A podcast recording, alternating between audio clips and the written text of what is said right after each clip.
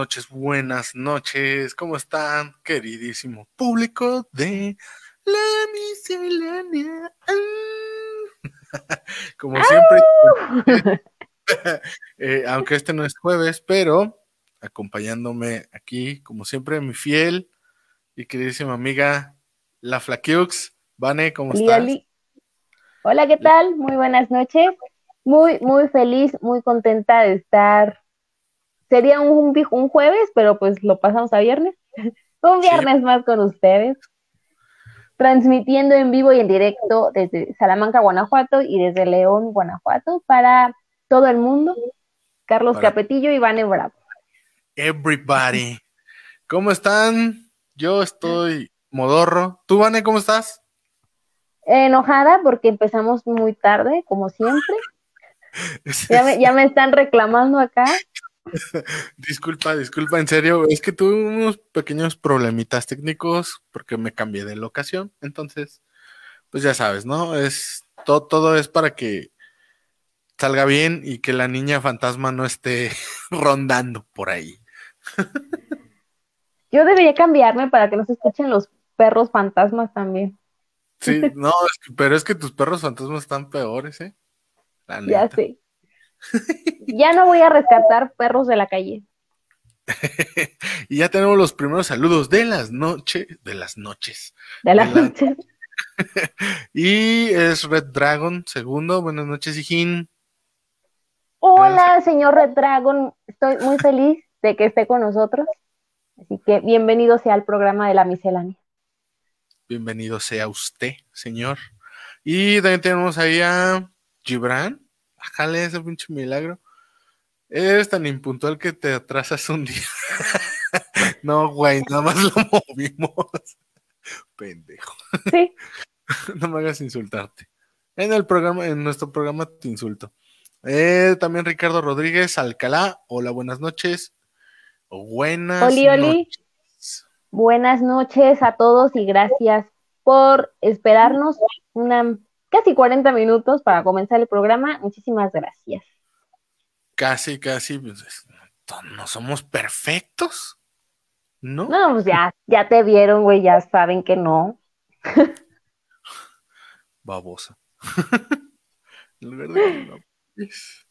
Llamen a toda su familia, a sus amigos, a la novia, al amante y a todos los demás que quieran y díganles que se conecten para escuchar la miscelánea radio online donde hay de todo un poco, porque hoy vamos a tener un super programa, comenzando mm. con el listado, ya saben, que no puede faltar. Vamos a tener un super programa con un super tema, que es Ted Bundy. ¿Tenemos horóscopos? Le horoscopé. No, no hay le horoscopé, porque estamos viendo ese formato, cambiarlo. Y aparte me dijo Ceci ¿qué les dijera? Sí se les va a dar. No, sí se les va a dar sus cartas astrales. Ya ves que los pidieron y los anotaron. Sí, claro. Pero el güey de mí olvidó decirles que ocupa más datos. Como año de nacimiento, nombre completo y ¿qué otra cosa? Este no sé. La hora y el día en el que nacieron. Ah, ok todo eso se ocupa. Y la carta astral no crean que nada más es algo así como que, ah, ya mira. No. o sea, es tan personal que ocupa tiempo. Y por ahí pronto les vamos a tener una sorpresa en esta sección de Leoroscope. Pero hasta la próxima semana. Porque pues lo tiene que aprobar la jefa. Y pues ese es Vane. Así es que. Tú, pinche jefa, y no me haces caso a nada de lo que te digo. Oye, si te hago caso, güey, no mames, ¿cómo que no te hago caso? No, hombre, de plano contigo. si fuera tu empleado, sinceramente, si Ya, ya te había corrido. No, no, no, no seamos tan drásticos. ¿Cuántas veces ya me habrías bajado el sueldo, güey? Neta. Güey, ya estarías trabajando gratis. y me deberías. Su puta no, no mames. no, tú estás loca. Pues es que sí. No, man. Pero bueno. A ver, dice Red Dragon segundo. Ahora traes pelo de loco o de anexado. Oh, ya se pesar. es de Pericles. no, porque no está cortado así, está bien cortadito. Por cierto, este, este pelo se lo debo todo a la barbería de mi amigo Paco Díaz, Road 66666, no es cierto, Ruta 66, Barber Shop, aquí en León, Guanajuato. Y así, este programa es traído a todos ustedes gracias a Mr. Waffles. Espérate, ahorita les pongo la música. Y también por... Eh. Dilo. ¿Por qué? Por Alitas Virus. Ah, Recuerden que ellos dos fueron nuestros patrocinadores en este mes del amor y la amistad. Y por cierto, ahorita vamos a anunciar a los ganadores. Que si están dentro del grupo de la miscelánea, ya se habrán dado cuenta quienes ganaron, pero de todos modos vamos a hacer mención de ellos. Y no sé, Carlos, si quieras, lo decimos de una vez o más tarde. Espérate más tardecito, porque esto está lento. Chingado, lenta la computadora y lento el muchacho. Solicito un técnico y un locutor, por favor.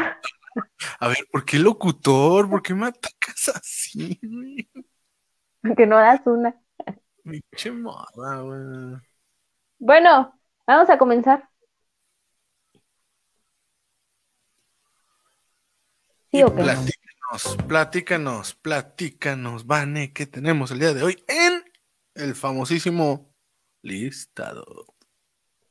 En el listado tenemos para ustedes las competencias más extrañas que se hacen alrededor del mundo. Cinco competencias. Cinco, cinco. Cinco competencias más extrañas. ¿O cómo? Sí, las cinco competencias más extrañas del mundo.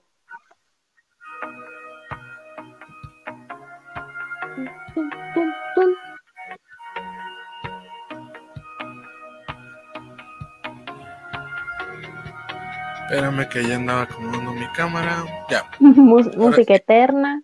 no está tan eterna.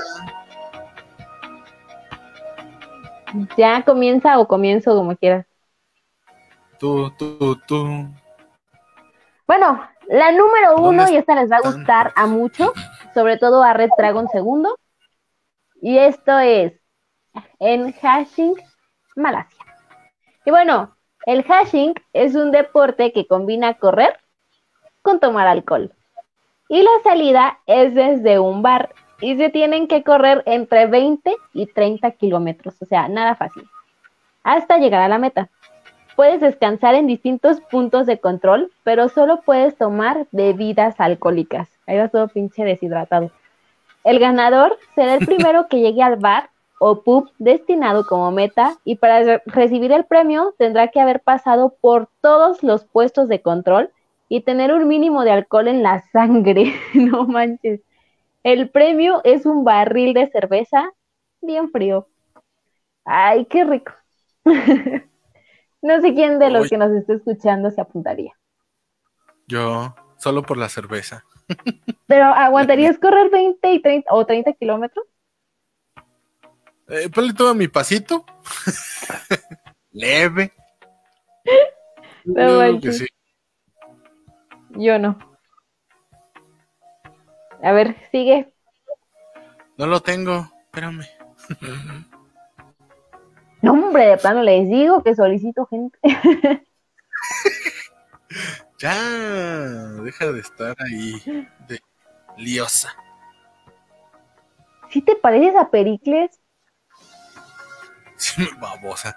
Fíjate, dice Eduardo Mendoza. No, Ricardo Rodríguez. Dice, creo que varios lo haríamos, ¿ya ves? A pesar de que están gorditos, varios harían ese deporte. Hasta Elenita, mira, ya respondió que... Yo, dice. pues es que está, digo, si el premio es, es este... Un barril de cerveza frío. Ajá, pues está chido, ¿no? Digo. digo. Claro. ¿Ya tienes el segundo o lo digo yo? Perdón, dilo tú. Todavía traigo tos. Bueno, el Poquita. segundo concurso así más extraño y hasta tonto es un campeonato de lanzamiento de ni más ni menos que de celulares en Savonlinna, en Finlandia. Y bueno, si consideras que no puedes vivir sin tu celular y se ha vuelto una adicción, esta es una buena opción. La competencia comenzó en el año 2000, fíjate ya cuánto tiempo lleva, y se ha popularizado a tal grado que Noruega y Alemania, o sea, super países acá, top, llevan a cabo eliminatorias nacionales para participar en este torneo internacional. O sea, a ver quién avienta el pinche iPhone más lejos. Yo no participaría. ¿No? ¿Por qué? Oye, muy a fuerzas traigo celular. ¿Quieres que lo aviente?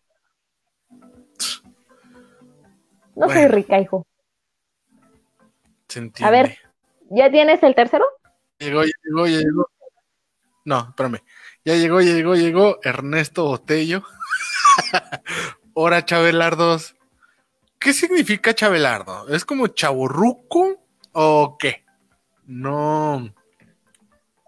Como que no entiendo. Como un Chabelo Chabelo. y un Abelardo, güey. Chabelo y una velada. Oye, Abelardo. nos jodió. sí nos jodió. Para aquellos que todavía llegamos a ver a Belardo en Plaza Sésamo. Y digo, no, o sea, no los culpo por Chabelo. Todo mundo ha visto a Chabelo, güey. Sí. Pero a Belardo no muchos. A mí me daba miedo Chabelo, pero bueno, esa es otra historia. ¿A ti te daba miedo Chabelo? Sí. Ah, ¿Por qué, güey? A ver, cuéntame eso. Ándale, con el punto 3, hijo, es para hoy. Es que, que- que no te dije que el internet anda mal. Bueno, el 3. Este también está muy, muy tonto, pero muy, no sé, como tierno. Y es el derby de patos. No se imaginan qué países participan. O sea, Der- no, no, no. Un derby de patos. China. Participa. No. Estados Unidos, Si Estados Unidos siempre tiene que estar en todo. Canadá. Australia, Gran. Bretaña y Alemania. No mames, En un derby de patos. y bueno, es increíble pero cierto. Las pruebas de natación de patitos de plástico se practican en Estados Unidos, Canadá, Australia, Gran Bretaña y Alemania, entre otros países del mundo.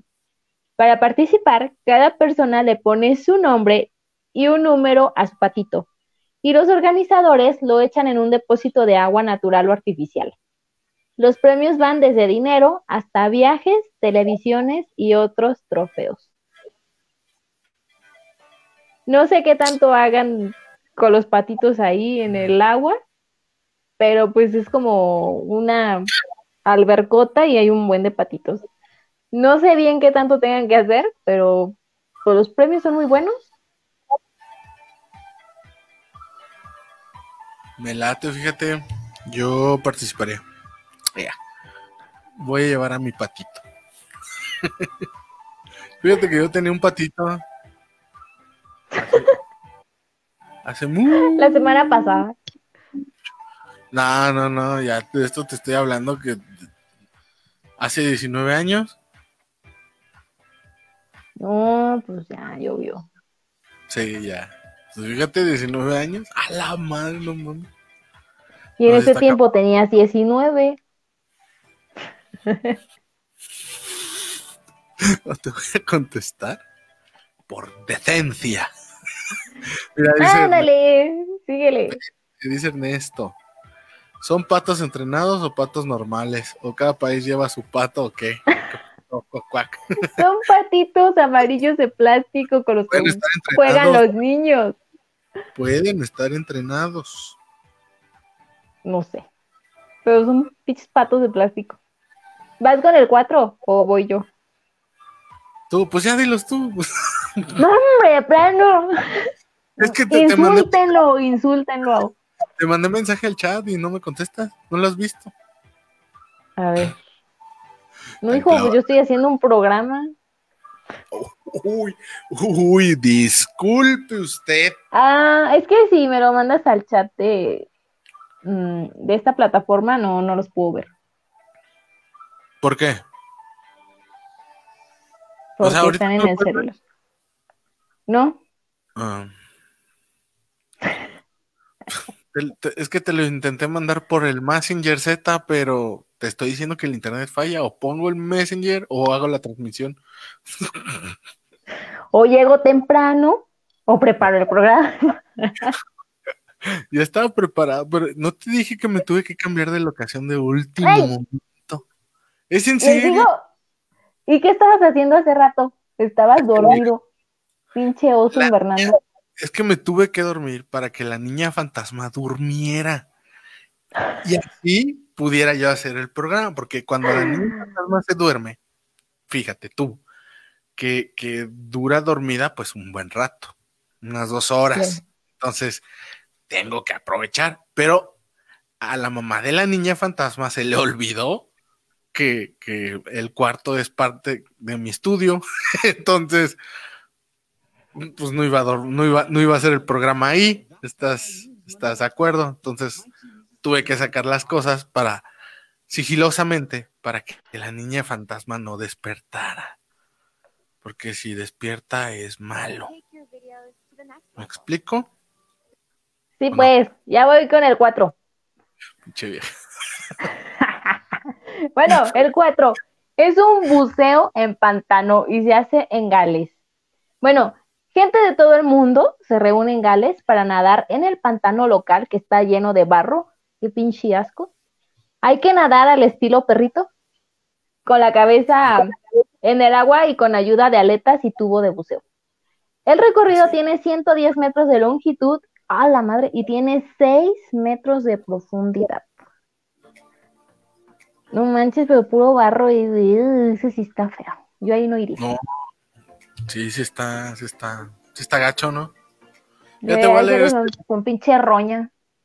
Ya sé, voy a leer este, este, este comentario ácido de, de un escucha. Dice, pinche impuntual hasta para leer tus notas. Vane, hagamos intercambio de programas. Tú me acompañas los martes y yo vengo los jueves. Oite. Y no quieren su nieve de limón o algo.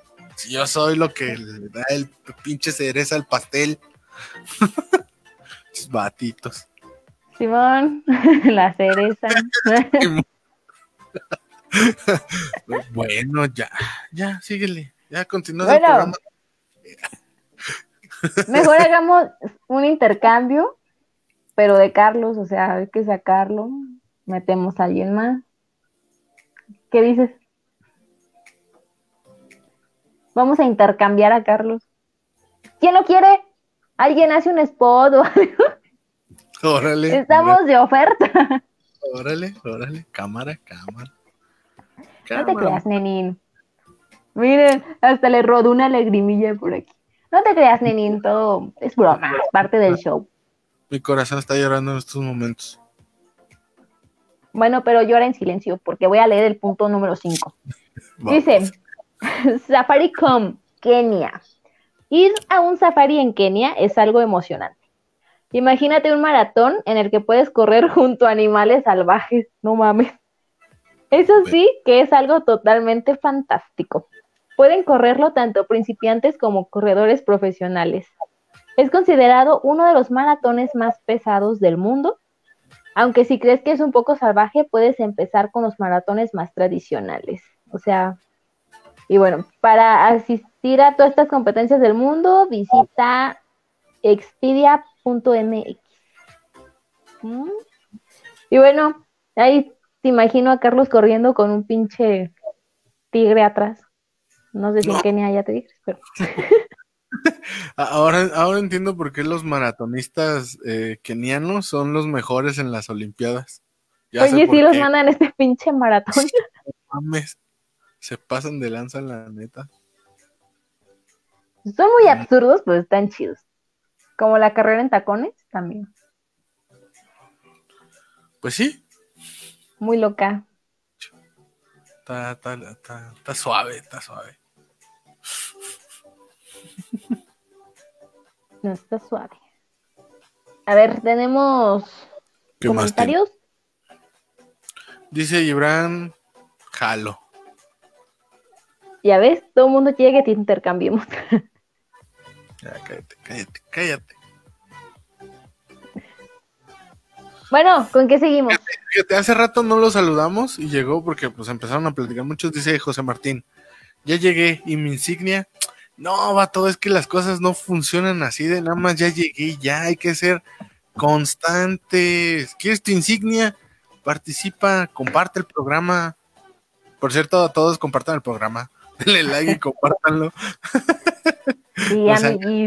Todo eso nos ayuda a nosotros para algún día poder poner un estudio bien. Y lo más importante, y yo creo que nos beneficiaría a todos, a alguien que esté en los controles. Por favor, por favor. Sí. Si alguien sabe, por favor, comuníquese con nosotros. Si alguien sabe Se los qué, agradeceríamos. Pinche morra, tú nada más me atacas. Ah, Pinche. Pericles, pues no das una. Bueno, Hay que ser puntual para las insignias. no mames. Bueno, sí, uh, También aplica para el otro vato. Dice Elena. Y se imaginan casi sin ropa corriendo al lado del león. Oh, no sé, y Carlos con todo aquello botando con su pancita. Deja mi panza en paz. Deja mis carnes en paz. No, pues si yo las dejo en paz, créeme que no. No las quiero molestar. Ay, ay, ay, ay.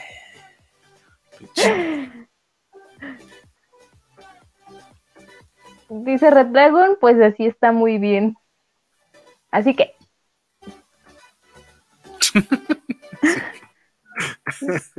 dice que te manda saludos tu sobrina Cami. Dice que estás pelón y loco. Y medio güey, ahí dice. Gracias, pinche muchacha cabrona. Saludos, Camila. Bueno, continuamos, queridos amigos, con esto que es la miscelánea. Y tenemos para Eh. ustedes el tema de la semana. Antes de, de empezar el tema de la semana, vamos a darles el. No. el nombre de la pareja ganadora, ¿no? Ah, ok. Sí, de una vez ¿Quién lo ganó? decimos. Quien ganó el concurso, el primer concurso de la miscelánea. Tun, tun, tun, tun. ¿Tú traes el dato ahí, no? Con 41 votos. 41, Ganó. o sea, 41 likes, bueno, 41 reacciones en total, ¿no? Sí, 41 reacciones, pero Eh, bueno, votos, como lo quieran llamar. Ajá. Pero con 41 reacciones ganó Manuel y Citlali. Son una pareja muy linda, que la verdad yo los estimo muchísimo.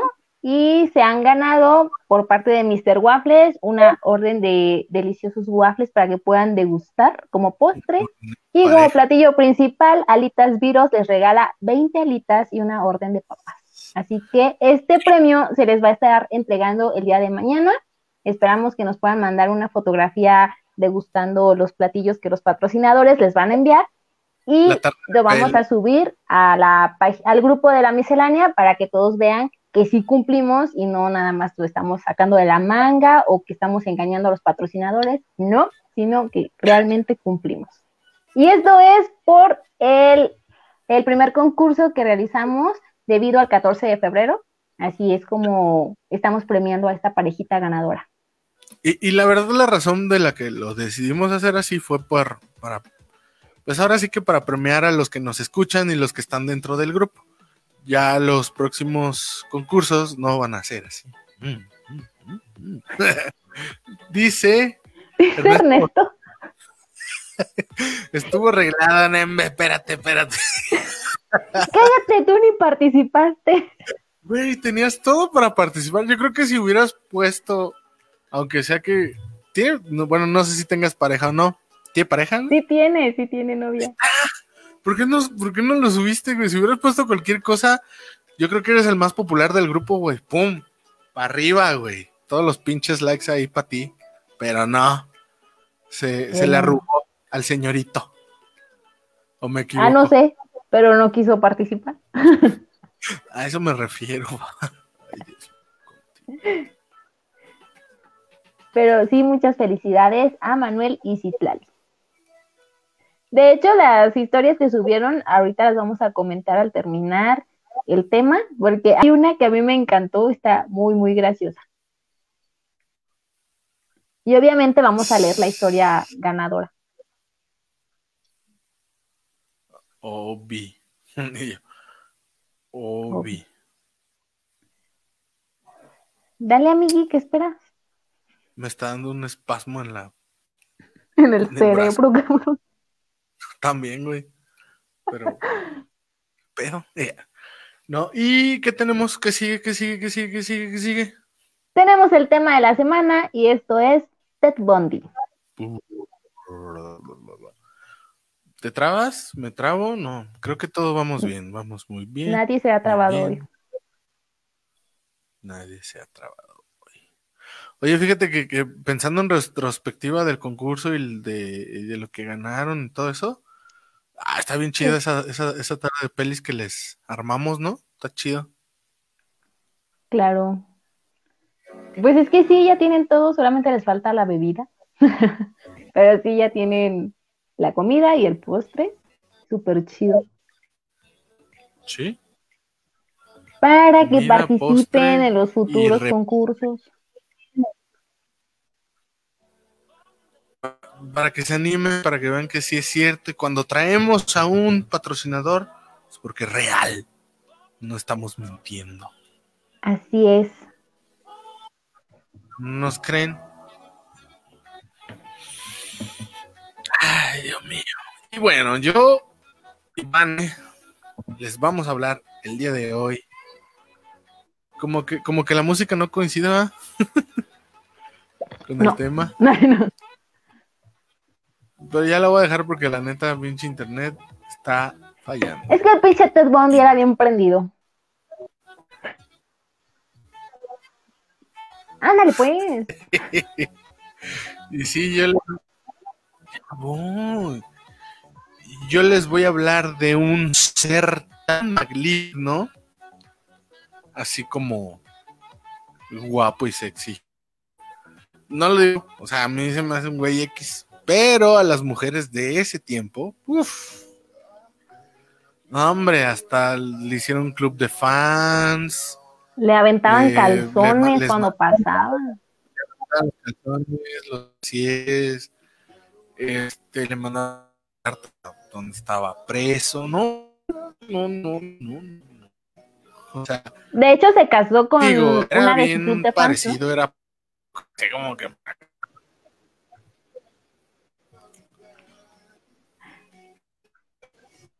Dice Retragón, pon música de Metallica. Mira, vamos a los comentarios antes de empezar ya de lleno. Dice Sam, Sam Hola Sam, aquí están cuatro. Estamos los cuatro. Porque te digo que.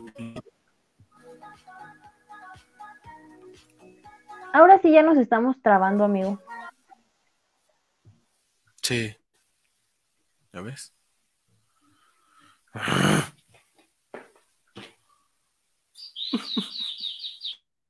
Fíjate, aquí voy.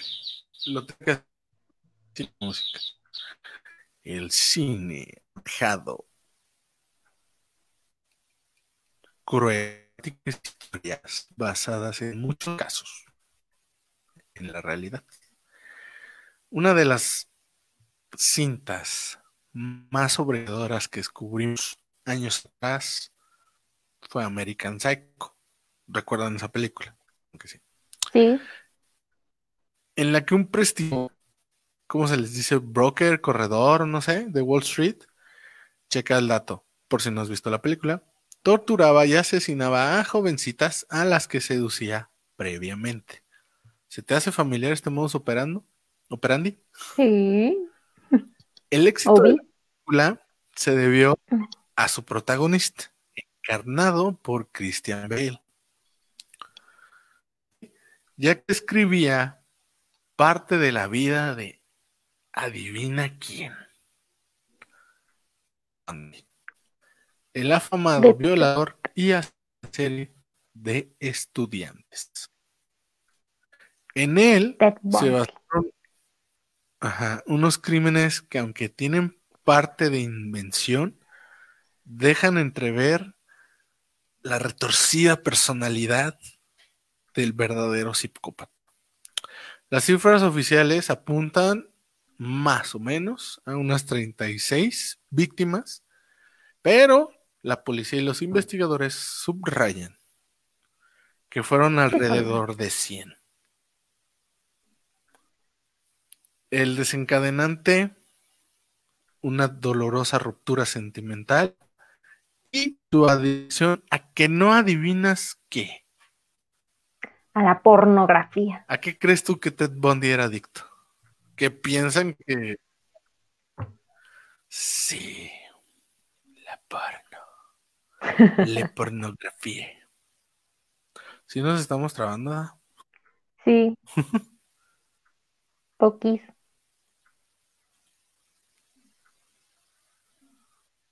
Poquis, poquis, poquis, poquis, poquis.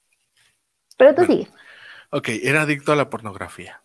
Ok, muchos, muchos, este, investigadores y, ¿cómo se les dice? Psicoanalistas o estos, no me acuerdo cómo se llaman, le atribuyen mm, todo a la pornografía. Y ahorita vamos a ver que no tiene en realidad nada que ver, pero bueno.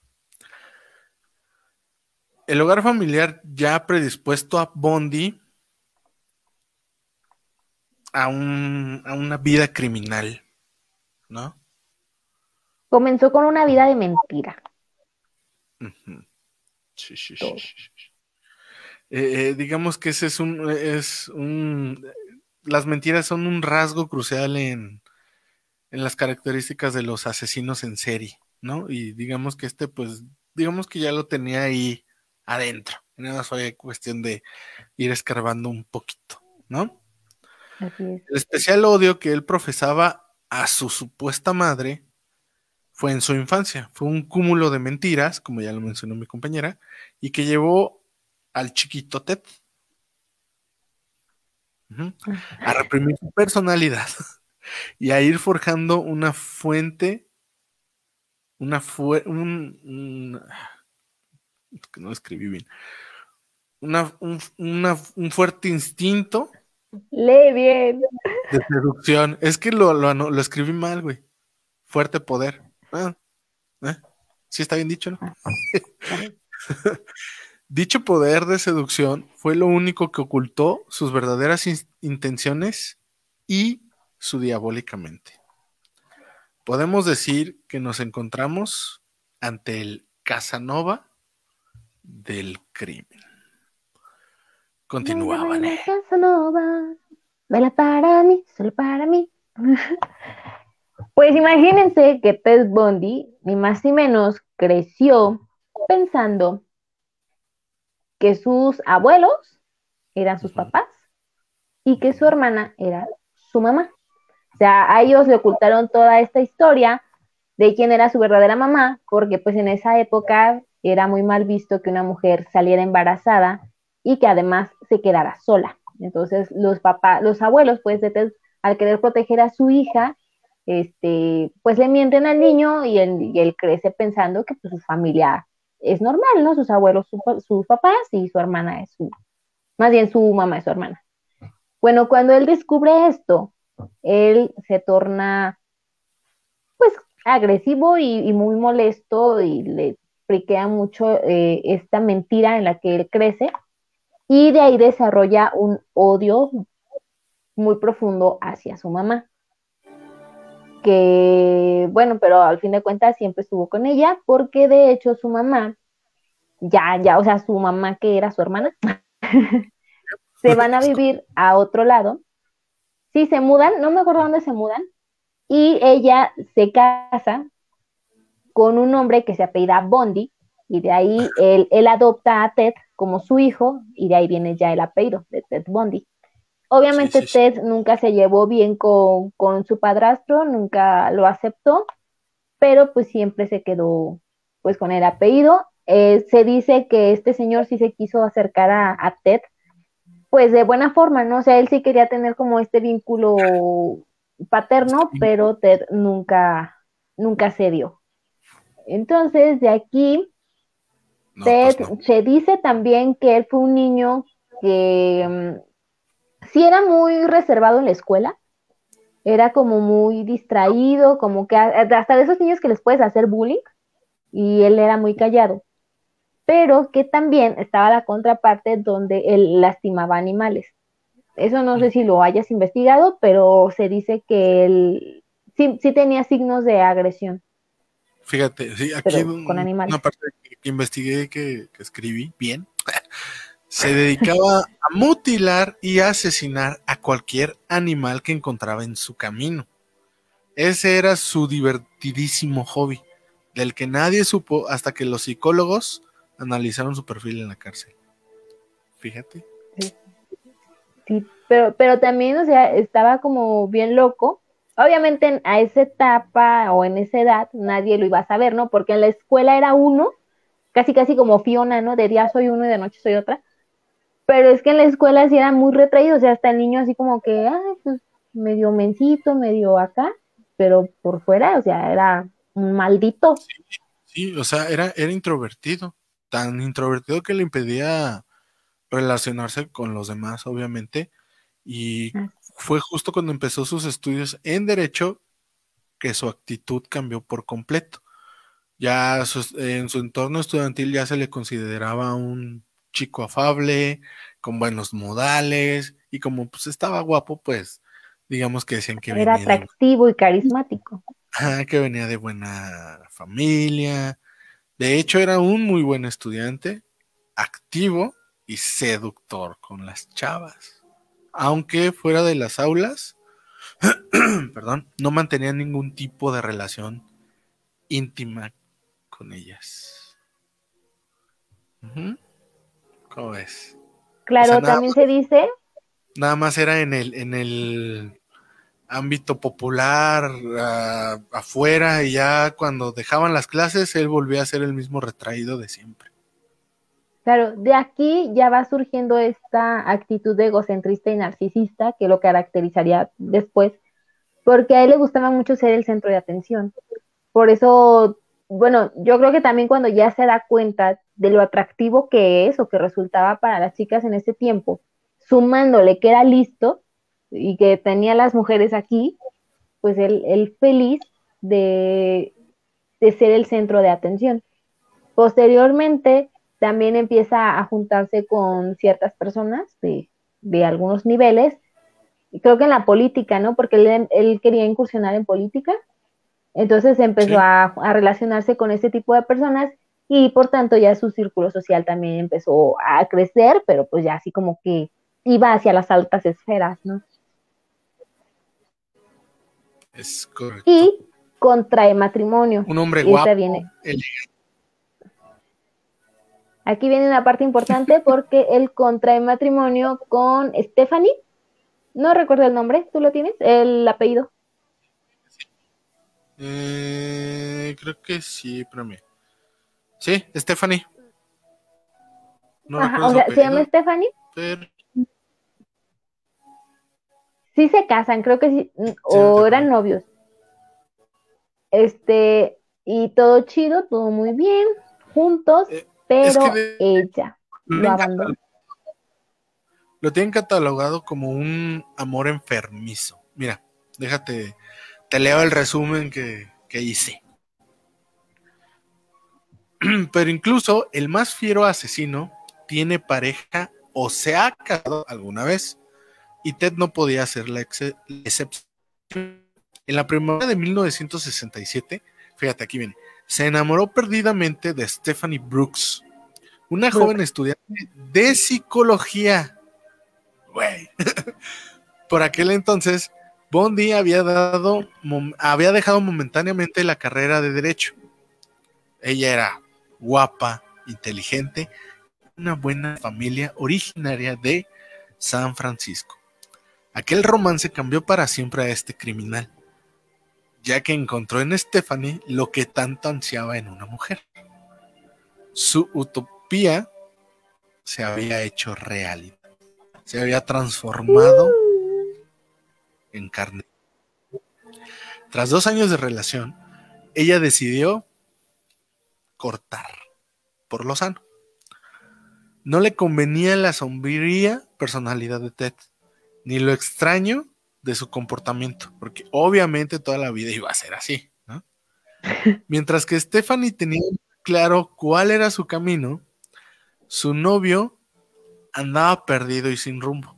Eso hizo que se desencadenara, desencantara del apuesto Bondi, quien no superó la uh. ruptura y aparte se obsesionó con ella. Uh, no podía tóxico. Que lo dejara y empezó a escribirle cartas para que cambiara de opinión. Y robón. Aparte de todo, cabrón. Regresó a sus estudios de derecho haciéndose méritos ante los profesores. Parecía un hombre brillante. Se echó incluso una nueva novia de nombre Meg Anders. Mujer recién divorciada y con un niño pequeño con la que estuvo varios años. Una vez que Bondi fue arrestado por la policía, esta publicó un libro bajo el seudónimo de Elizabeth Kendall, en el que explica su relación con el asesino. A lo largo de sus páginas narraba cómo en el momento de mantener las relaciones sexuales y para llegar al orgasmo, Ted le pedía que se quedase completamente quieta. Hazte la muertita. que fingiera estar muerta, así, güey, así. Esa era la única manera en la que él podía alcanzar el clímax. O sea, güey, yo, o muchos, y yo en lo personal, me quejo, güey, de que hay morras que están así como que. Dale. Ay, no creo que nadie se quede así. Sí, güey, sí hay. Yo, yo, fíjate, yo me quejo de eso. Y este cabrón lo pedía a gritos, vete al pito. Espérame poquito, ¿eh? O sea, tú sigue contando. Sí, sí, sí. Eh, tenemos un comentario, dice Gustavo Piceno. Aquí vas a mostrar tu conocimiento en Mindhunter. Eh, pues así que digas conocimiento, apenas acabo de empezar. No, soy experto, ni mucho menos. Pero sí me doy como que ideas bajo el perfil que, que a veces arrojan estos güeyes. Y pues puedo llegar a, a suponer cosas, porque pues no estoy experto ni, me he especializado en eso, pero está chido. De hecho, esa serie está chida, se la recomiendo. Mindhunter está en Netflix, dos temporadas. Ok. Durante su graduación en la Facultad de Derecho, Bondi llegó a decir, y cito, veo en la abogacía una respuesta a la búsqueda del orden. Como descubriremos ahora, esto sería un sinsentido porque en su vida jamás cumplió ni cumpliría una sola ley. O sea, es contradictorio. Hasta formó parte de la compañía republicana para reelegir al gobernador de Washington. La tapadera perfecta estaba echada. Sin embargo, fue una casualidad lo que despertó el instinto asesino de Ted. Durante un viaje a California en 1973, se reencontró con su antigua novia, Stephanie, ella, obviamente, como todos lo sabemos, volvió a caer enamorada en las redes de su tóxico ex. Pero cuando parecía que todo volvía a la normalidad, Ted decidió poner punto y final a la historia. Acababa de regresó. Sí, acababa de consumar su venganza, que tanto tiempo había planificado. Aquel suceso fue el, asesino de estudiantes. ¿Sí? Claro. La neta. O sea, se quedó tan pinche resentido de que lo, de que Stephanie lo, lo dejó, que dijo, ahorita me voy a vengar de ti, perra, te seduzco, caes otra vez. Y es que sí, güey. Bueno. Oye, entonces si, si yo hago esto, ¿tengo signos o rastros de que estoy loca? Y psicópata y así? Mm. podría ser. Tendrías rasgos de un sociópata, no un psicópata. Son dos cosas distintas. Pero solamente por quererle regresar la que él me hizo. Sí. Digo, la, venganza es un. Mata el alma y la envenena. No, no, no, quiero decir que es un sentimiento porque no es un sentimiento, es, es como un acto que todo mundo en algún momento hemos pensado, pero hay una cosita en el cerebro que de, que te detiene a, las cosas malas. ¿no? Ajá, ajá, que está como esa barrera que hasta ahorita se ha comprobado que ningún asesino serial tiene.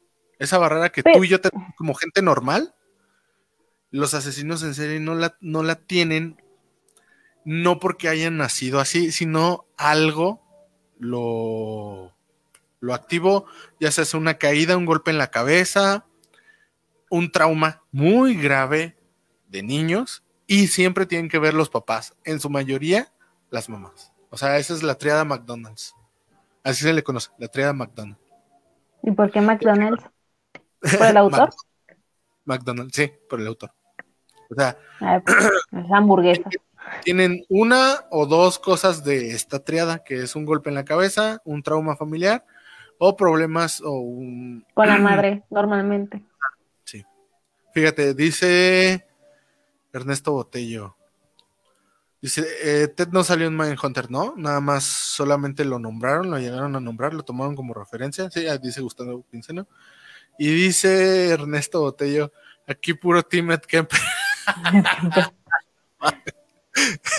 ¿Qué pedo contigo? ¿Sí, ¿Sí sabes quién es Ed Kemper tú, flaca? ¿Sí va? Sí. Vamos a hablar de eso también. Más adelante, más adelante hablaremos de, Ed Kemper, el bonachón.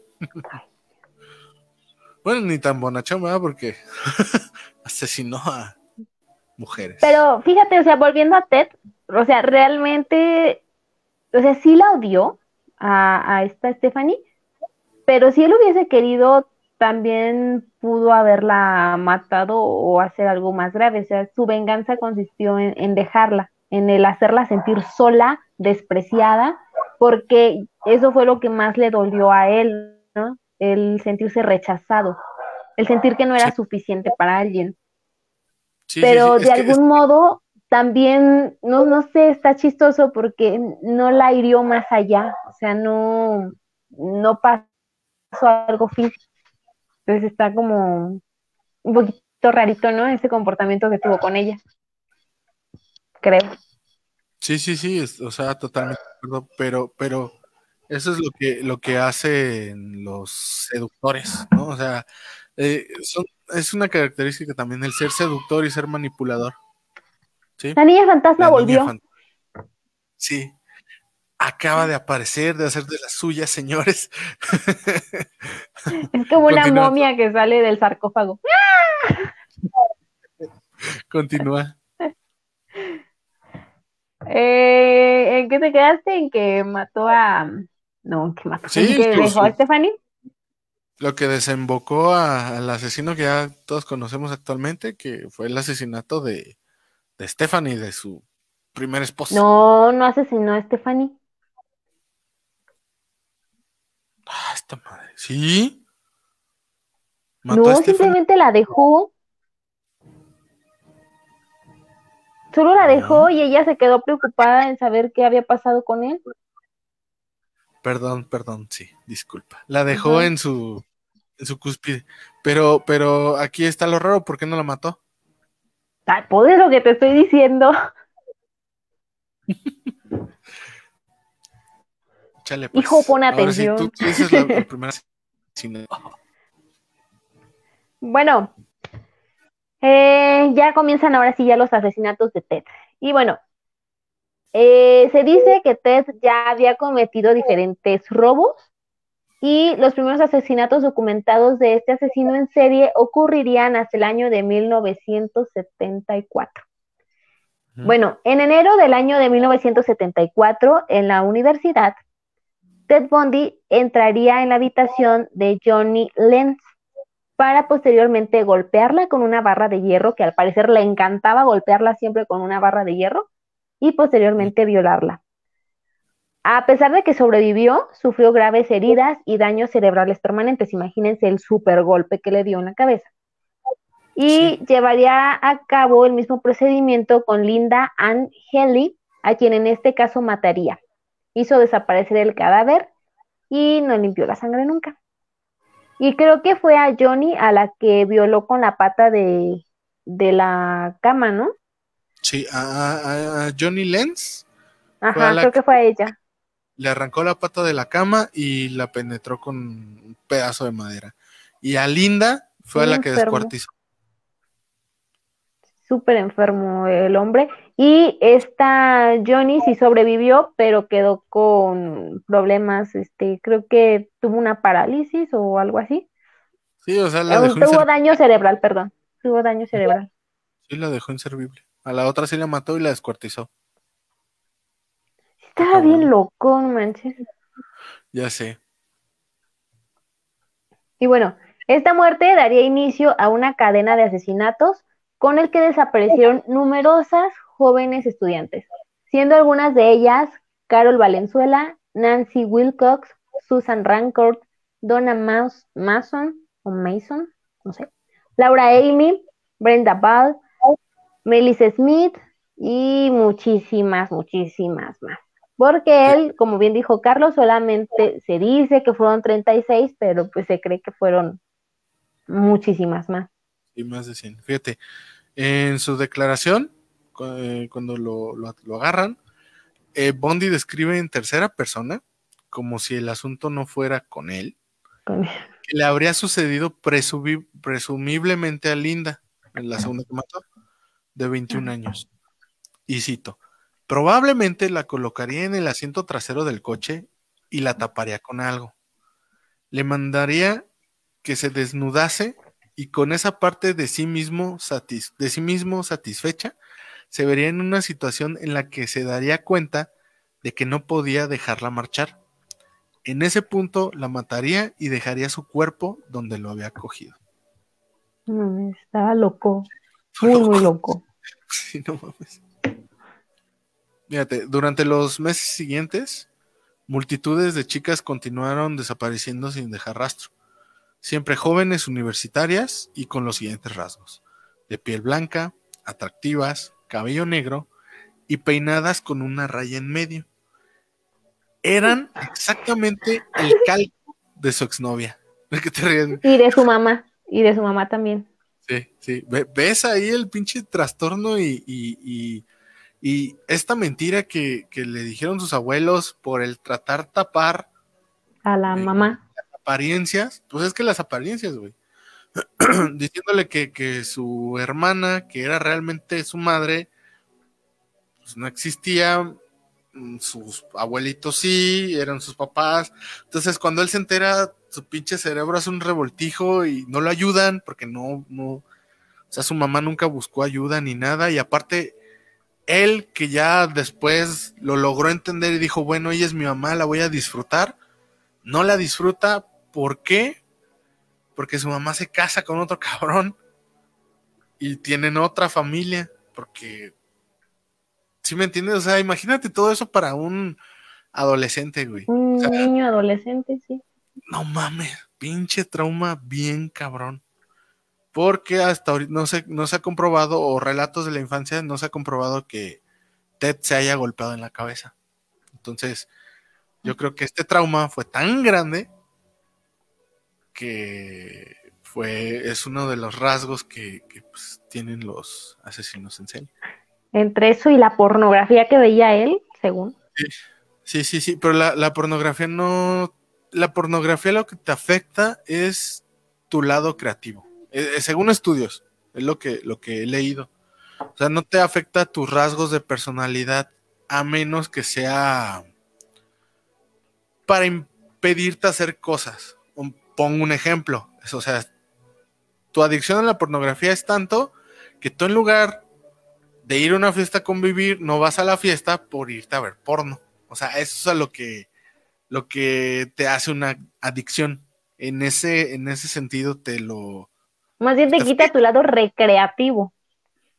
Tu lado recreativo y tu lado creativo también, porque está, está comprobado por bajo pruebas o no sé qué cosas que hacen en las universidades, que el lado creativo, digamos, no sé qué hemisferio es del derecho, creo, mm, perdón, se apaga, se baja de manera considerable, que no es lo mismo escribir, por ejemplo, escribir algo o dibujar algo o hacer algo creativo antes de ver pornografía que después de haberla visto, ¿no? Porque mucha gente asocia la, la pornografía con esta onda de, de tener un orgasmo, ¿sí? Y Ted Bundy no.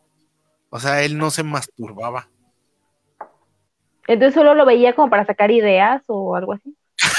no sé si ideas, no sé, pero. Entonces, el trauma que él ya tenía, más lo de lo que te causa la pornografía, más no encontrar esa, porque él no la encontraba así, él no encontraba su satisfacción ni su orgasmo así, él lo encontraba de manera de la persona haciéndose muerta. Él, él tenía su, su, su orgasmo de esa manera. Métete a refri una, una pinche hora, luego vienes y te acuestas aquí, no te muevas, no te muevas. Me gusta sentirte fría. Sí, No mames, o sea, digamos que a él le gustaba la necrofilia. Sí, era necro. está cabrón. Él, él no fue, no practicó el canibalismo, ¿verdad? No. Nunca comió, ¿verdad? Ah, ok. No, no. Nada más las descuartizó, pero hasta ahí. No se las comió. Y a una le mordió una nalga. sí, pero bueno, ahorita vamos a ver por qué fue. Ah, ok, bueno, la, la técnica que empleaba, su modus operandi, pues era simple. Valiéndose de su carisma y su atractivo físico, obviamente, se colocaba eh, el, mm, se metía, ¿cómo se llama esta madre? ¿Cabestrillo? ¿Cómo se llaman esas chingaderas? Cuando... Cuando se te rompe el brazo, ¿no? Ajá. Y se paseaba alrededor de tiendas, mm, de centros comerciales, ya habiendo identificado a la víctima antes, ¿no? Y con el otro brazo cargaba una pila de libros que intencionalmente dejaba caer para que pues una de estas chicas se acercara y pues, lo ayudara, ¿no? o sea, estaba guapo y, pobrecito, necesita ayuda. Ay, voy. Sí, sí, obviamente las chavas no dudaban en ayudarlo a recogerlos y ayudarlo a introducirlos en su vehículo. Agradecido, él les pedía que lo acompañaran a tomar algo para recompensarlas. La mayoría Mm. Yo creo que no se cuenta cuántas cayeron en su trampa.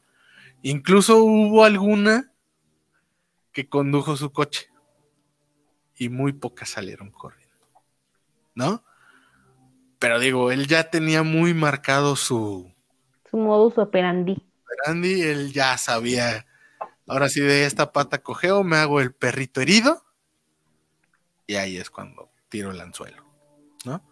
Con el fin de cometer un crimen que no asociaran con sus otros crímenes, explican los escritores Stephen McHugh y Hugh Andersworth en su libro The Only Living Witness, The True Story of Serial Sex Killer Ted Bundy, el asesino decidió cambiar los escenarios y hacer un recorrido a través de Estados Unidos. O sea, ya no se quedó ahí, dijo, no, si le sigo así, me van a clasificar y me van a agarrar, mejor me muevo. Claro. De esa manera. de hecho es cuando su esposa, porque ella estaba casado, sí sospecha que sea él, porque ya había un retrato hablado de este hombre y ella sí se comunica con la policía, pero la policía le decían, le, como le, hizo, le hicieron muchas preguntas y él con su familia era pues el hombre ideal, el que te ayuda y todo el rollo, como que no checaba. Entonces la policía le dijo, no señora, o sea, ¿cómo va a ser su esposo? Pero cuando él se muda, y ella se da cuenta que ahora los asesinatos están pasando justo donde él se va, ella puede llamar a la policía, les dice, saben que es que yo sí creo que es él, porque bla, bla, bla, todo checa y demás, pero la policía de todos modos no le cree, le dicen, es que como que no cuadra la personalidad de, de su esposo con el asesino, o sea, no, no hay forma de que sean el mismo. Y así lo deja y ella pues de hecho sí se saca de onda y dice, bueno, tal vez yo me estoy equivocando y así lo deja en paz. Y continúan en una relación a larga distancia. O sea... Sí, sí, sí, él pone, pues ya sabes, ¿no? El trabajo y todo ese rollo. Y fíjate, aquí tenemos un comentario de Ernesto. Entonces el porno te hace creativo o al revés, yo no entendí. No, güey. El, el, porno te quita, te resta creatividad por no sé qué química. Nos... A la otra se los voy a traer ya bien investigado, pero el porno te resta creatividad. O sea, pues no te hace tonto, pero digamos, no te hace el ser más pinche lúcido, ¿no? Pues que todo el tiempo estás pensando solamente en sexo, en sexo, pues te estás muy distraído. Una cosa es pensar en sexo. Fíjate que es distinto. El pensar pero estás pensando en, el sexo que, viste en el porno y estás, ya quieres irle a, darte amor te, eh, eh, te digo algo peculiar. Una cosa es que tú pienses en algo, sea sexo, sea el porno que viste, lo que sea, pero estás pensando. O sea, durante este tiempo, este lapso que tú estás pensando, estás usando el cerebro. Cuando ves pornografía, no usas el cerebro. O sea, es que, es que, es que son cosas muy distintas. Es que la química en el cerebro así es. Si tú piensas en sexo, te imaginas situaciones, te imaginas cosas, entonces pones a trabajar tu lado creativo, güey, para, para imaginarte cosas que no van a pasar en la puta vida. O sea, ¿sí me entiendes? Al contrario, el porno ya te lo da, güey. Ya, ya, ya te lo pone en bandeja de plata y no te deja que tú pienses, güey.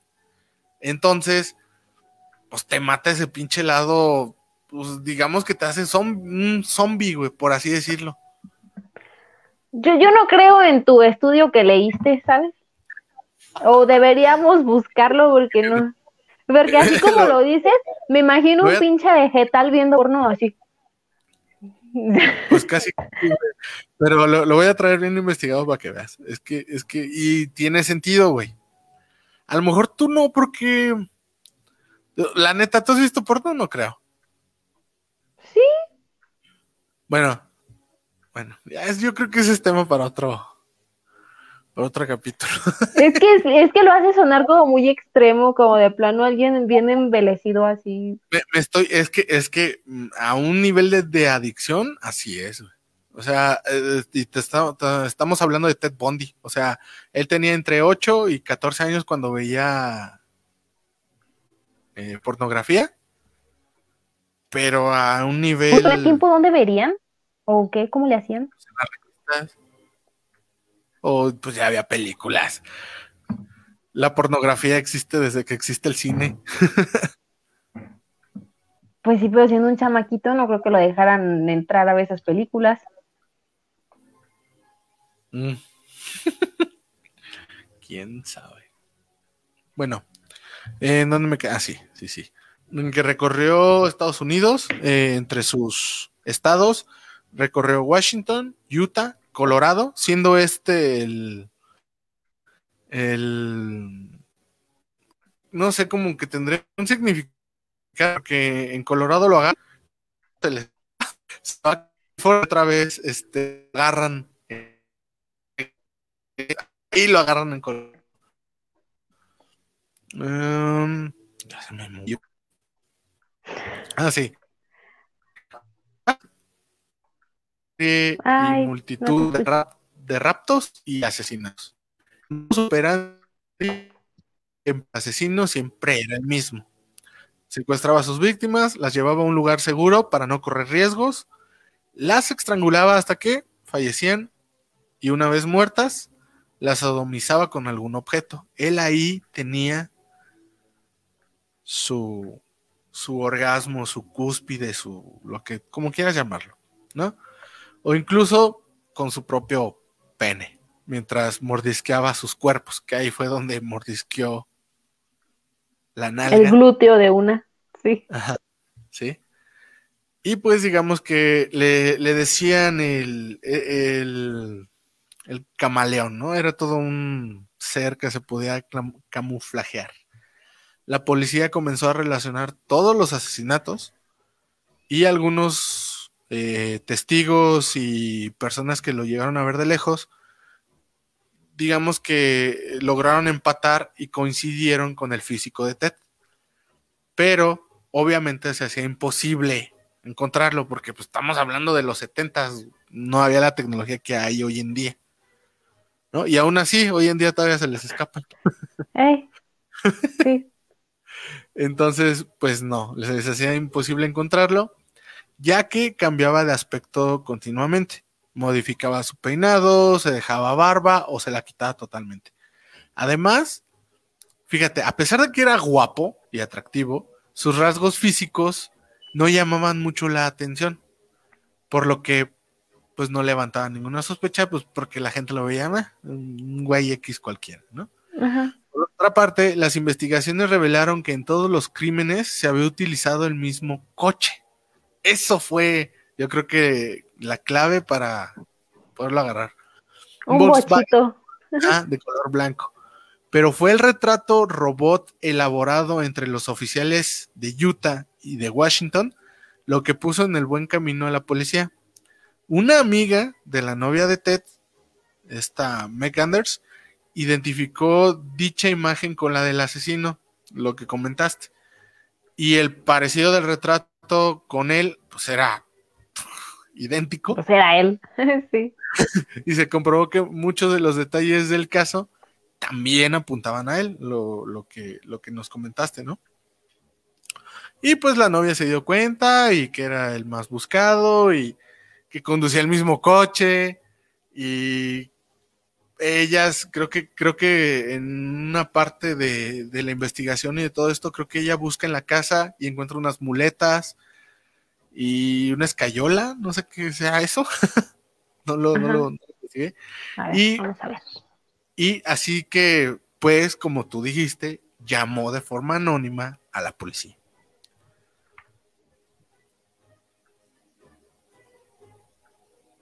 Vamos a buscar escayola. sí, a la policía. ¿Por qué se me pierde?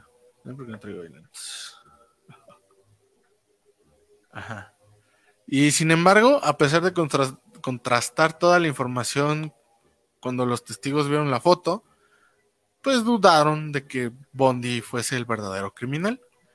La, policía había estado a un paso de capturarlo, pero prefirieron seguir, como siempre, otras pistas, ¿no? Fíjate, curiosamente, su primer arresto, arresto, arresto, ocurre el 16 de agosto de 1974 en Utah después de que una mujer lo identificó como su posible secuestrador. Le dan condena a un año de cárcel en la prisión de Colorado. Pero, como ya se los había adelantado, consiguió darse a la fuga.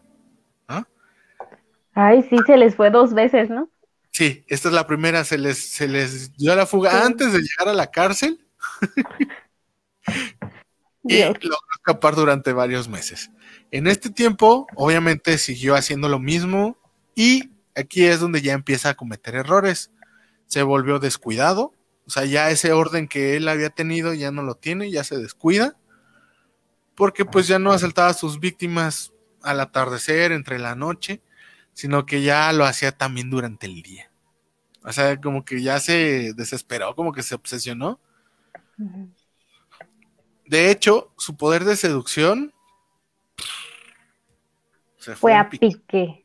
Sí, y muchas de ellas salían corriendo al ver su extraño comportamiento. Algunas sirvieron como testigos relevantes durante el juicio. Y es que sí, o sea, te vuelves descuidado, te vale madres ya. Y, y pues imagínate, vas, no sé, al super, güey, y y ves a un güey así acá medio extraño y como que ya no se bañaba, pues Es que, ¿sabes qué? También luego muchos asesinos seriales son como, tienen su vida normal y de pronto tienen este desfogue matando a alguien o, violando a alguien, ¿no? Y regresan, retoman su vida. Pero en este punto ya Ted estaba muy descontrolado y él solamente estaba pensando eh, en ir de cacería, en ir por las chicas y pues todas universitarias. Entonces sí me imagino pues así a un tipo ya descuidado y aparte la, la mirada, ¿no? Como de pinche loco de nada más estar viendo a ver a cuál la agarraba para llevársela. Entonces sí, despertaba este miedo. No sé, imagínense un, tipo así. No, no, no. Y, y todo, todo, todo está a punto de, cambiar para, para, nuestro amigo asesino serial, para Ted. Acá va a dar un giro drástico. ¿Se lo cuento? O vi. Chale. Y otra vez se me volvió a trabar. Ah, El 8 de noviembre de 1974, todo cambió para Ted Bundy.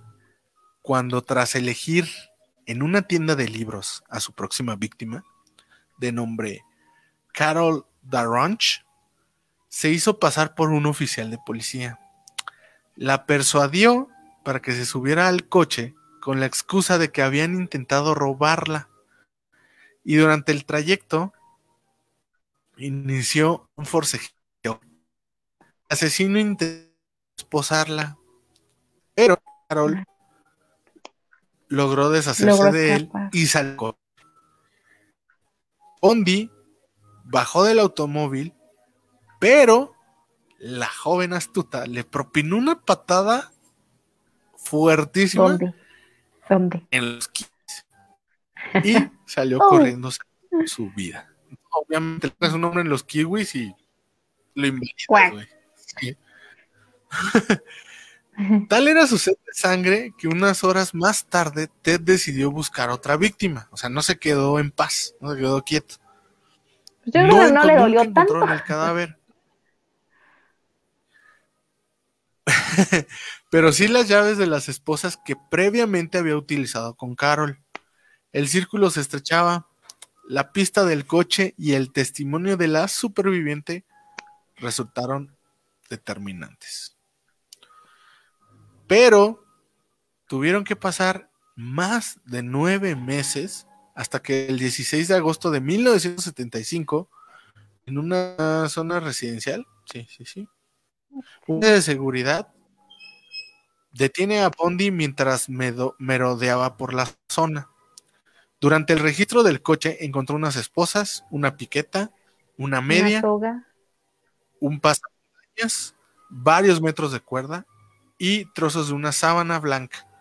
La policía acaba de dar con el agresor de Carol. O sea, Carol salvó su vida y fue a poner la, la, denuncia y pues yo creo que dio los rasgos, ¿no? Y aparte el carro.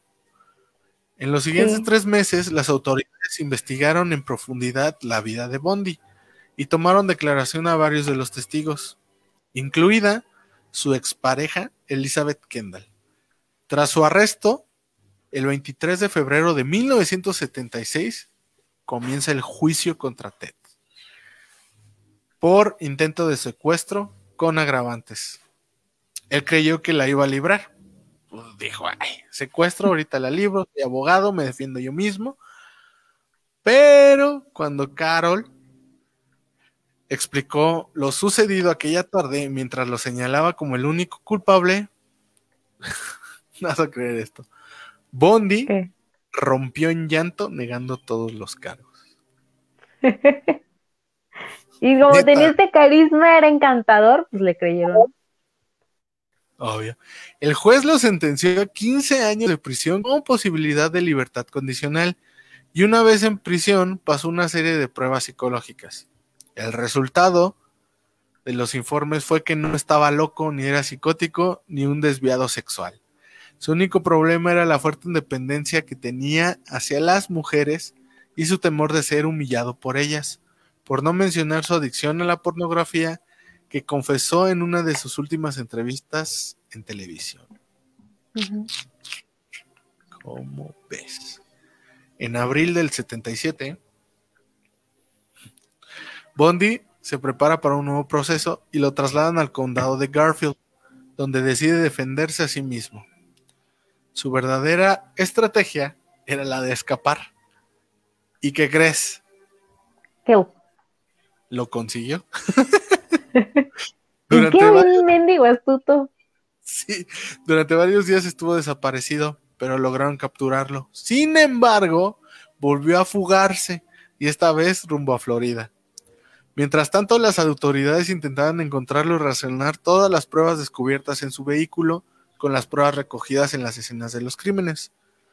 Podía haber pasado desapercibido, pero su estúpido impulso asesino hizo que volviese a las andadas. Y aquí es donde, pues ya, se acaba la historia de Ted Bundy. Bueno, no la historia, sino los asesinos, ¿no? En otro colegio, de esos de la universidad. Ah, bien gacho. De las, ¿cómo, se llaman? ¿Facultades? Son, son ¿Cómo son de K Omega? Pues sí, es una facultad. En la Chi Omega. Ajá, en la Chi Omega, ajá. Siete mujeres fueron asesinadas y atacadas en los seis meses que Bondi estuvo desaparecido esto es lo que me da más acá. Entre ellas, una niña de tan solo 12 años de edad. Pero esa la atacó, ¿no? Aparte. Esa sí ya fue la su última víctima. Sí, pero, o sea, la violó tanto vaginal como anal, estranguló y aparte la degolló. O sea, todo, todo, el condado de Florida estaba aterrado por la sucesión de los crímenes y pues no manches, o sea, ya había, ya había matado a siete mujeres en una fraternidad y luego lo hace con la niña, pues no manches. Y pues bueno, la pesadilla acabó la noche del 14 al 15 de febrero de 1978, cuando un policía mandó parar su coche al percatarse de que conducía de forma extraña. Lo identificó y fue detenido ipso facto. sí, o sea, ya era conocido. Sí, ya era él, o sea, ya que se hacían tontos. ¿Quieres comentar lo último? Bueno, de aquí ya mm, obviamente le, le, dictan sentencia a Ted. Obviamente estaba destinado a morir en la silla eléctrica, pero el muy listo todavía logró ir este, aplazando la fecha para la ejecución. Y bueno, iba diciéndole a, los agentes que les iba a dar pistas acerca de qué mujeres había matado y dónde podían encontrar los cuerpos. Esto pues para que la familia pudiera recuperar los, restos y pues velarlas. y, y, sí, o sea, así se la llevó poco a poco, iba destapando pistas. De hecho, dicen que él ayudó a crear el perfil psicológico de, de otro asesino que andaba suelto, no recuerdo quién era. Y años después, muchísimos años después, cuando lo atrapan y todo este rollo al otro asesino, si la policía se da cuenta que Ted tenía razón con respecto a este asesino, o sea, era muy, muy listo. De hecho, el juez le dijo un día que a él le hubiese gustado que Ted, siendo una persona pues normal, no, no un psicópata, este, no un sociópata, perdón, eh, hubiera podido litigar. O sea, le dijo, hubiese sido un gran abogado. Entonces, imagínense qué capacidad tenía. Pero bueno, esto lo, fue aplazando, lo fue aplazando hasta que ya de plano llegue el día de, la ejecución.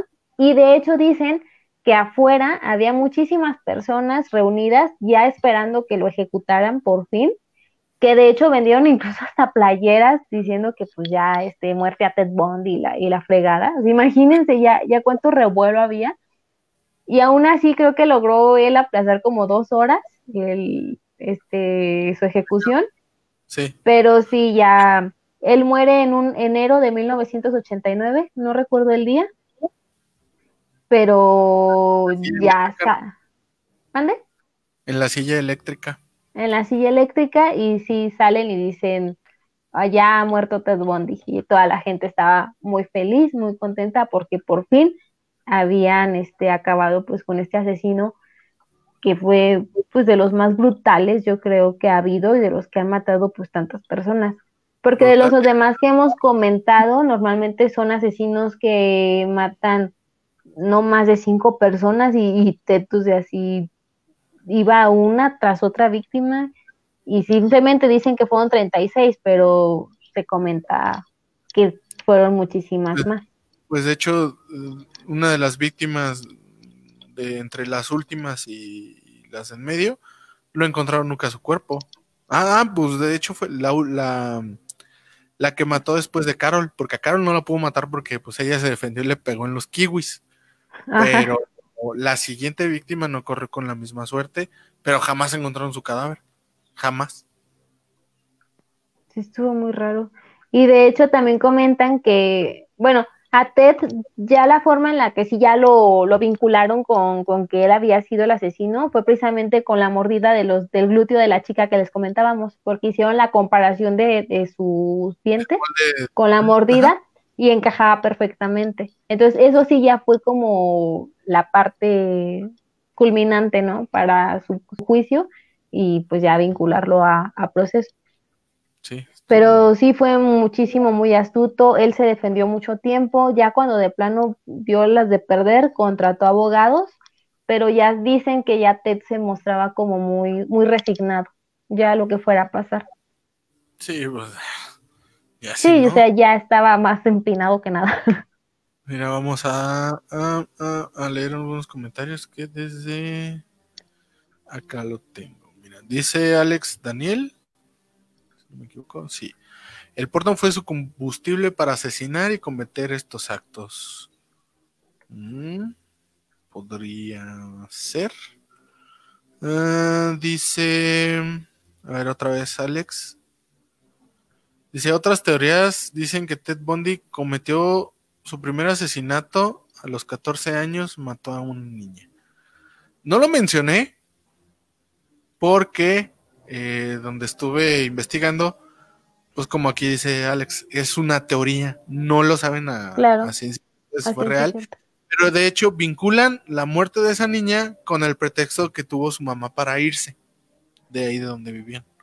Entonces está como que ahí nubloso, no, no es algo a ciencia cierta.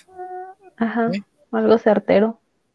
Ajá, otra vez dice aquí que Ted Bundy recurrió a siete estados, en los que más asesinos fueron los que mencioné, y dice que entró a la Universidad de Chomega ajá, y mató a cuatro mujeres ahí. Bueno, aquí donde yo investigué todo, fueron siete.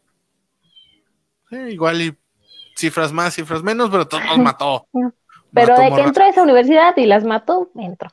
Sí, la neta. Y dice Ceci, llegué tarde, biches. Ya nos hacía falta mujer. Sí, morra, que pues.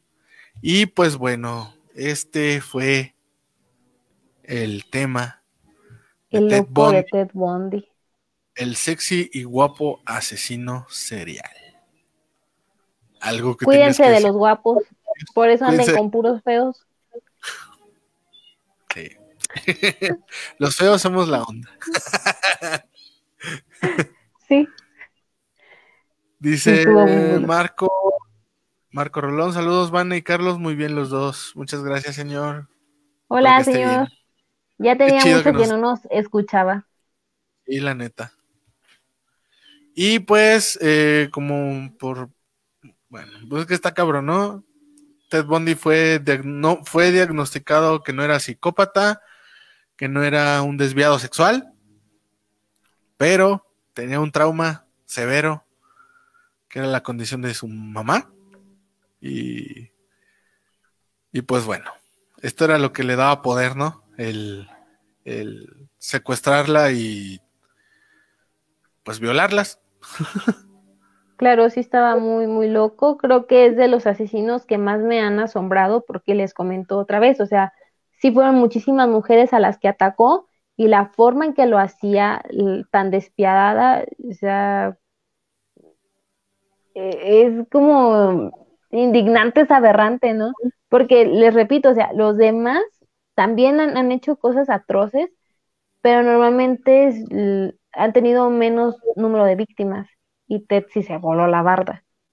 Y es increíble que una persona con el talento, el carisma que tenía y además físicamente muy bien parecido haya llegado a este extremo. Yo creo que si él hubiese crecido en otro ambiente, tal vez, donde sí le hubieran dicho la verdad quién es tu mamá y, no sentir este vacío de, que te abandonan y, sentirte menos. Imagínense la gran persona que hubiese podido ser. y sí, hay, una película que sacó Netflix con este Zac Ay, papacito. A, Ted Bundy, eh, ya la vi, no me gustó. Eh, pero si quieren conocer un poco más de, pues de esto de Ted Bundy, porque es basada en su vida, obviamente hay alguna que otra cosa que no concuerda, pero la mayoría es lo que pasó. pues es, película a fin de cuentas. O sea, ahí está en Netflix y pues se las recomiendo. Algo así del mal, no, no recuerdo la neta cómo se llama. Creo que también en Netflix está un, una miniserie, ¿no? Las cintas son cuatro capítulos. Ahí sí. Ahí sí. No las he visto, pero. ¿No las has visto? No, no las yo, he visto. Yo estoy en proceso de, porque me aventé otras, otros documentales que también la neta están chidos. Ah. Luego hablaremos. pero sí. Y eh, comentarios finales, dice Marco Rolón, felicidades, muchas gracias. Dice Alex Daniel, saludos a los dos. Carlos Ivanes, saludos Alex, gracias por escucharnos. Y pues como, como lo, comentó ahorita Alex, si a lo mejor a mí se me pasa algún dato o a la, la, gata fantasma. Si, si a mí se me pasa algún dato o a Vane, también pueden aquí en el chat. En sí, lo pueden comentar. Poner sus comentarios y todo. En lugar de, de, enojarnos algo, la neta nos ayuda, porque muchas veces, a lo mejor por estar tan, tan enclipsados en la, en la investigación, a veces se nos pueden pasar cosas, ¿no? Y pues aquí. Claro, o también, o también para complementarlo, si tienen datos extras, lo pueden publicar en el grupo de la miscelánea. Ahí es donde a veces la gente o Ceci nos hace el favor de, subir más información y ya con eso complementamos los temas. Sí, y la neta, qué chido. Y pues se los agradecemos a las personas que lo han hecho. Y pues muchas gracias por escucharnos y por pues comentar los casos, ¿no? Y dice Ceci, todo loco, pero se casó el perro. ¿Sí, eh? Pues bueno, se ah, casó, era, era seductor, era un seductor nato. Entonces, pues, ¿qué quieres que te diga? Era obvio que pues se iba Terminó casado con una de su club de fans y tuvieron una hija, ¿no? Sí. Sí, sí, pues, sí. También la gente, o sea, a veces uno dice, güey, ¿qué pedo? ¿Por qué enamorarse de alguien así? Ya sé. No sé, no sé qué tienen en la cabeza, pero bueno, supongo que era un hombre demasiado guapo. Es como el efecto que pasó con Peña Nieto, ¿no? Y con Diego Santoy Riverol, ¿te acuerdas? Bueno, de dejen pasar a Diego. Dejen pasar a Diego. Independientemente si es inocente o no, está en la cárcel y tuvo su club de fans y se casó con una. Sí, y, ya por ahí les estoy preparando algo chido para el caso Cumbres. Uy, ese va a estar chido también. Y por ahí, no les quiero soltar spoilers. ¿No? Pero. Pero hay un caso, o hubo un caso hace muchos años en Salamanca. Parecido. ¿Pero cuál de todos? Voy a traer. no voy a decir. Pero la gente mayor o gente que, que se puso a investigar sabe de ese caso. Ok. Es mi gata cotorro. gata cotorro fantasma. Y bueno, dice Elena, dice, pues en la vida real, porque yo conozco un caso y pues así eran los padres de antes. Pues sí, trataban de tapar todo y, y oye, el que dirán y bueno, ya sabes, ya sabemos que intentar decir mentiras e intentar ocultar la verdad no trae cosas buenas. Entonces, cuídense. Y no, si no, les va a salir un Ted Bundy. ya sé. Y Vane, ¿qué pasamos? ¿Qué, sigue? ¿Qué sigue? ¿Qué sigue? Vamos a pasar con el rebane, que no es tan rebane, porque vamos a comentar un poquito acerca del concurso que hicimos en estas dos últimas semanas. ¿Vas a poner música? Sí, porque déjame que. La gatita canta. Es una chismosa. Ya, sin música. Espérate, espérate, espérate. Aguanta, morra. Estamos. ¿Qué Soy, algo desesperada, querido público. Lo- lo- ¿Ya lo notaron?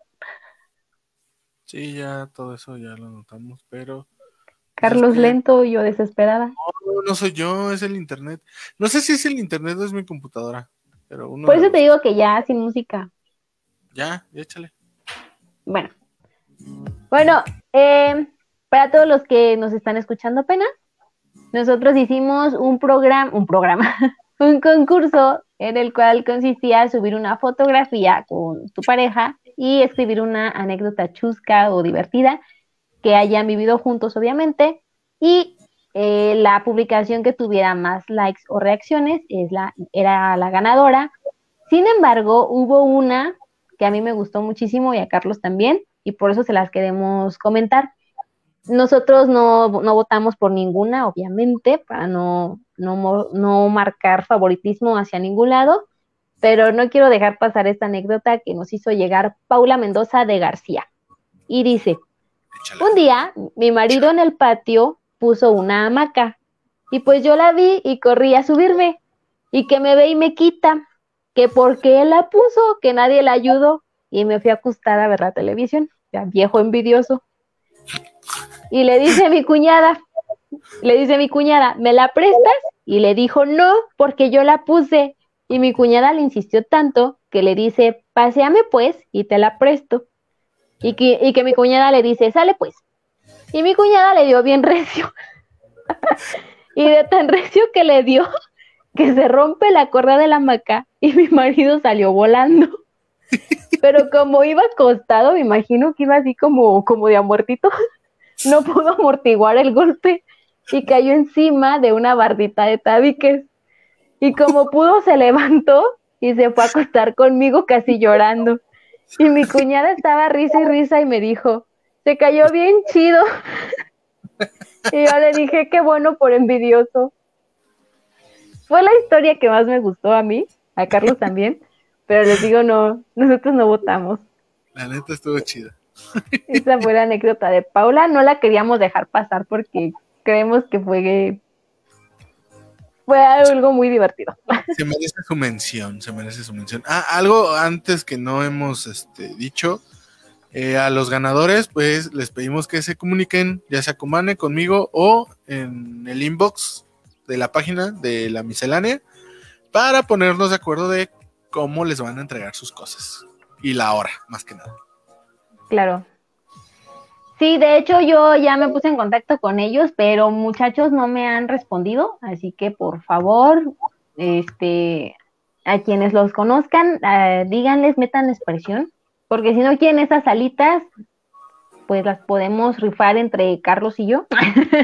Obi. claro. No, no, no, ustedes son los ganadores, pero sí, díganos, eh, este, a dónde se las hacemos llegar, porfa. ¿Vas a contar el otro o no? Está bien chido. Ah, sí, cuento el otro, es que ya me salí del, del grupo. Ah, bueno. Espérenme, ¿lo cuento o no? Sí, ¿por qué no? ¿Pero cuál cuento? ¿El de los ganadores? Sí, que los hizo ganar. Ok, bueno, esta es la anécdota de Manuel y Citlali. Y aquí viene, de hecho, hasta subieron un pequeño video de ese día Ah, de la anécdota. estuvo Dice, chido. estuvo, está muy linda la historia. Sí. Nuestra anécdota es algo cortita. Comienza en el gym y éramos personas super fitness. Bueno, mi chica aún lo es. El caso es que una vez, terminando de entrenar, comenzamos a jugar y le quité sus tenis. Así que se le, se le ocurrió la brillante idea de irnos descalzos. Me retó a irme descalzo a su casa. Citlali, espero que no vivas muy lejos del gimnasio. No Y pues terminamos con muchas piedritas picándonos los pies y caminando por las calles hasta su casa en puras calcetas. Todos se nos quedaban viendo mientras nosotros íbamos bien contentos por las calles de Salamanca. Fin, la amo un chingo. Eh, fíjate, es una historia así muy cortita, no es así como que de, a nosotros tal vez no, no nos puede causar como mucha risa porque no pasó algo chusco, sin embargo, imagínense el momento para ellos de ir de la manita, caminando que te duelan ya los pies, las calcetas todas mugrosas, las piedritas que se encajan. O sea, para ellos haber sido un momento muy, muy divertido. De hecho, está el, el video. Hay un pequeño video y están un par de fotos de ellos. Es una pareja que a mí me encanta y les deseo lo mejor, chicos. Así que cuiden, cuiden mucho su relación, de verdad. Ay, qué bonito. Y pues cerramos el rebane. Muchas felicidades a la pareja. A Manuel y Citlali. Y pues esperemos que se hayan divertido en el proceso del concurso. Eh, esperamos hayan más más adelante. Y pues bueno, eso, nuestro programa ha terminado. Se finí el día de hoy. Y el último, si no me equivoco, es el último programa de febrero. Nos vemos en marzo. Espero, esperamos les haya gustado. Y pues, adiós. A todos los Pueden ir en paz. Pueden ir en paz. No se olviden darle like, recomendar la página, escucharnos por todas nuestras plataformas de Spotify. Recuerden que este se hace podcast después. Y en YouTube también. Nos vemos. Público. Adiós. Bye, descansen. Bye, bye, bye, bye, bye.